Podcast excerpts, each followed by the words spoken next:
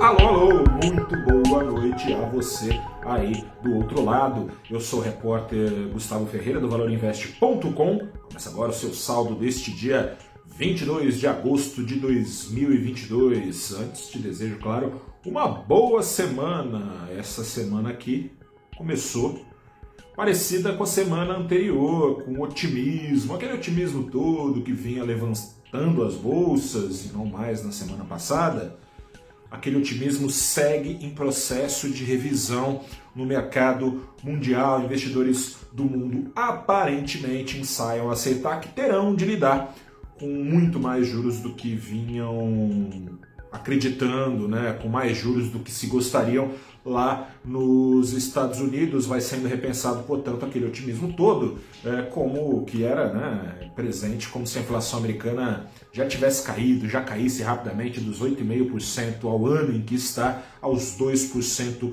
ao ano de meta. A verdade é que ainda está bem longe disso, e assim sendo, o Ibovespa, depois de já ter mergulhado 2% na última sexta-feira, acumulando uma queda na última semana de mais de 1%, o Ibovespa caiu pouco menos de 1% nesta segunda-feira. E a depender dos ventos trazidos na próxima sexta-feira só, a correção do otimismo do mercado global terá de ser ainda maior. Acontece na sexta-feira nos Alpes de Jackson Hole, lá no buraco do Jackson. Jackson Hole, lá nos Estados Unidos, acontece o simpósio anual comandado pelo Federal Reserve, o Fed, o Banco Central americano, voltará a público depois de algumas semanas recluso. O presidente do Fed, Jerome Powell, num momento como esse de forte especulação relacionada à inflação e aos juros nos Estados Unidos, o evento merece uma atenção ainda mais redobrada do que anualmente é, recebe do mercado. Né? Será uma oportunidade de Powell dizer com quantos juros se fará uma canoa nos Estados Unidos. O mercado espera que Powell desça do muro em que subiu uh, nos seus últimos comunicados. Né?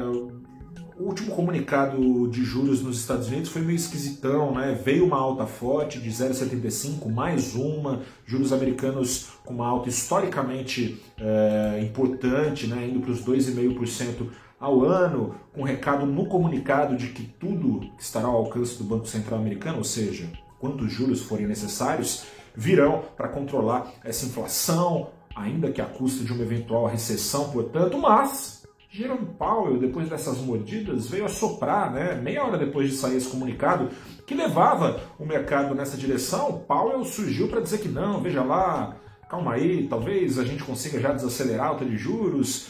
Ficou aquele negócio, né? Mais juros ou menos juros que o esperado estão por vir, né? O mercado acabou tendo uma, uma noção talvez mais otimista do que aquela que o próprio Fed tem, né, do que o cenário que o próprio Fed trabalha. Não fosse assim, outros dirigentes do Fed não teriam vindo a público apagar incêndio de lá para cá, né? Faz quase um mês já que saiu a última decisão de juros nos Estados Unidos. Sempre possível, um dirigente do Fed aparece para dizer, gente, vocês estão otimistas demais, né? Não com essas palavras, claro, mas é o recado que está sendo dado. Calma aí, pode sim ser é, o futuro reservar sim uma recessão dos Estados Unidos se esse for o preço, e pode ser que seja o preço de tomar a inflação. Enfim, Powell vai tirar isso a limpo na sexta-feira. Enquanto isso, investidores vão se antecipando, repensando e olhando os dados para talvez concluir que estava otimista demais a coisa. Enquanto isso, a espera de sexta-feira Dólar de lado enquanto bolsas caíam, o dólar aqui no Brasil, para não falar que é totalmente de lado, o dólar caiu 0,01% de lado, né? Dos mesmos R$ 5,17 com que fechou na semana passada. Quer saber sobre mais, mais sobre os juros americanos? Até onde vai a alta de juros nos Estados Unidos? Convido você a rever a live do Valor Invest dessa semana, a live que apresentei nesta manhã com a presença dos economistas-chefes Camila de Faria Lima, da Canvas Capital, e também do economista-chefe Marco Caruso, do Banco Original. Eles estão preocupados. Se eu fosse você, eu ficaria também e viria assistir no nosso canal no, do Valor Invest, ou no YouTube, ou no Instagram. Está no ar, na íntegra, o papo que levamos pela manhã. Um grande abraço, boa semana, até a próxima e tchau.